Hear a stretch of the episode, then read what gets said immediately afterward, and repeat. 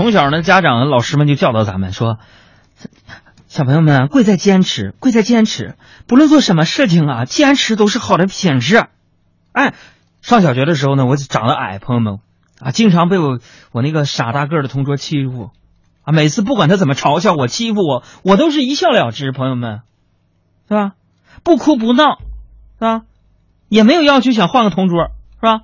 一直到我三年级的时候，直到他哥哥升中学离开了我们那个小学之后，我就狠狠的把他揍了一顿。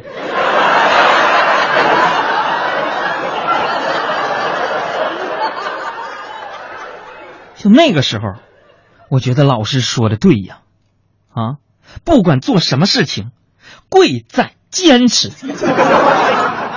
小样儿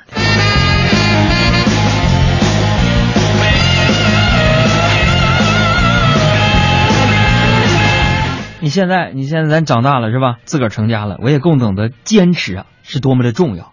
这每一次啊跟媳妇儿一起出门之前，朋友们，我看着我这个平时自称是女汉子的媳妇儿对着镜子垂死挣扎的时候，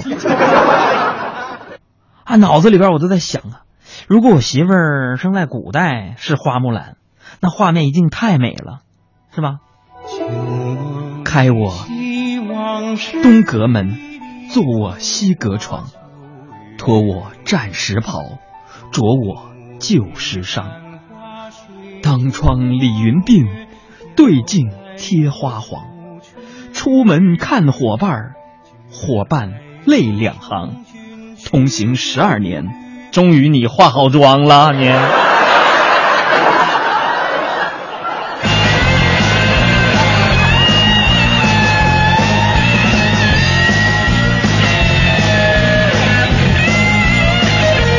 所以说到这儿啊，朋友们，问题来了。今天我们要跟大家互动一下，就是用一句话证明你是条汉子。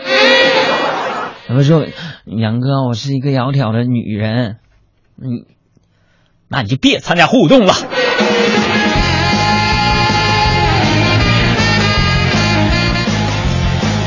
不过朋友们，就我家里人啊啊，除了我有这个坚持的优秀品质以外，我媳妇儿也有，是吧？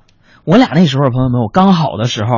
他就发现我家附近呢有一家特别好吃的大排档，完了就跟我商量，啊，以后我们的晚饭就去那个大排档解决呗。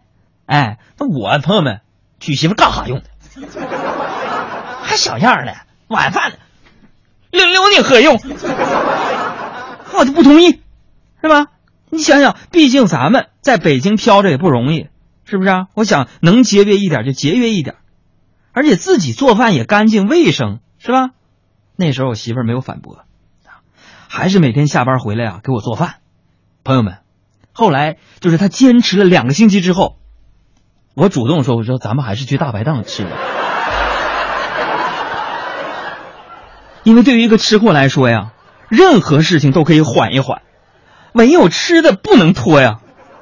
朋友们，以前我上学的时候啊，啊，吃货的本质就发挥的淋漓尽致。我跟你们讲，那时候。这我记得有一回语文考试啊，填写这个反义词嘛，啊，有一个生的反义词，同学们都填的死，只有我填的是生的反熟，你看，哎，老师居然还给我算对了。不过你仔细想想，吃也算是我这么多年以来坚持下来最持久的习惯。